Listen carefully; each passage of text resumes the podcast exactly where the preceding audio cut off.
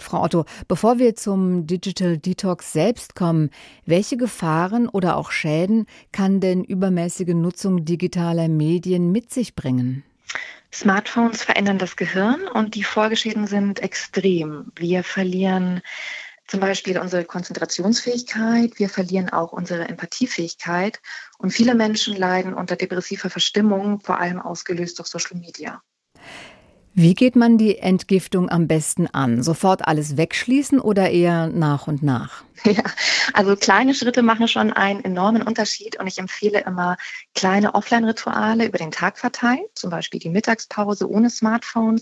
Das kann jeder schaffen und das ist heilsam und im Gegensatz zu einem Komplettverzicht auch nicht frustrierend. Also von 100 auf 0 ist schon überfordernd für viele, weil man darf nicht vergessen, auf einmal hat man sehr, sehr, sehr viel Zeit. Die verbringen im Moment alleine am Smartphone täglich 3,7 Stunden. Das ist jede Menge und da wissen erstmal viele Leute gar nicht mehr so viel mit sich anzufangen. Gibt es denn Sachen im Digitalfasten, die wichtiger sind wegzulassen oder würden Sie alle digitalen Produkte, alle digitalen Geräte da gleich bewerten?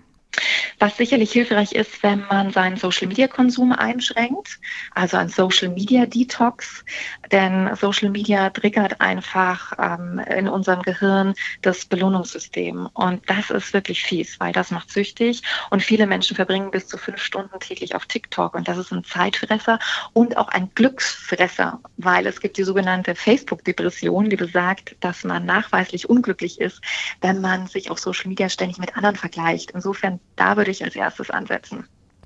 Vor allem, wenn wir auf jüngere Menschen gucken, auf Schüler, auf Jugendliche, die doch sehr viel Zeit am Smartphone verbringen.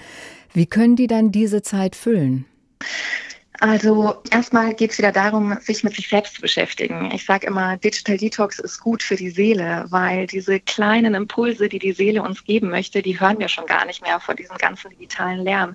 Insofern ist es eine wunderschöne Reise zurück ins echte Leben, zurück zu sich selber und zurück zu den Menschen, die wir lieben, für die wir dann endlich wieder mehr Zeit haben. Viele können ja auch gar nicht so einen kompletten Digital Detox machen, weil sie eben arbeiten müssen. Dann müssen sie auch beruflich ans Smartphone, ans Tablet, ans Laptop. Wie kann man da vorgehen?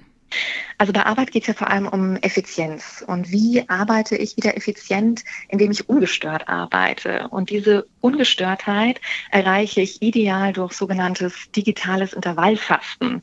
Also dabei bleibe ich einen kurzen Zeitraum, zum Beispiel eine halbe Stunde, gezielt online, bin erreichbar, checke meine Mails etc., gehe danach aber für einen längeren Zeitraum bewusst offline, mindestens eine Stunde, dann schafft es mein Gehirn endlich wieder fokussiert zu bleiben und ich arbeite die Dinge auch gut ab.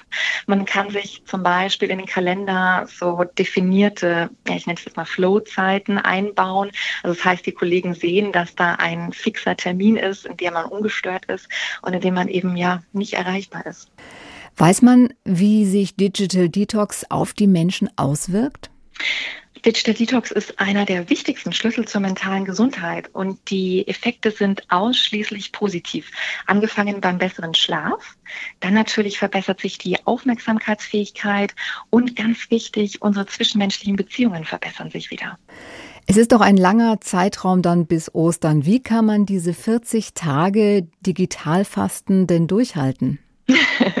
Also nochmal, da sage ich wieder, die kleinen Schritte sind enorm hilfreich. Schon ein analoger Wecker kann das Leben verändern, weil dann gehöre ich nicht zu den neun von zehn Menschen, die ihren Tag mit dem Smartphone beginnen und dann natürlich mit dem ganzen Stress dieser Welt. Das heißt, man kann sich da peu à peu steigern und wird sehr schnell diese heilsamen Effekte spüren. Und das ist das Schöne. Also Digital Detox läuft auch über Erfahrung und es ist eine eine Einladung zurück ins echte Leben und man wird wieder viel präsenter. Und wir dürfen ja nicht vergessen, viele von uns sitzen inzwischen bis zu 70 Stunden die Woche vor Bildschirmen. Und jeder von uns sollte sich die Frage stellen, ob man wirklich auf der Welt ist, um sein Leben am Handy zu verbringen oder ob es da nicht noch mehr gibt.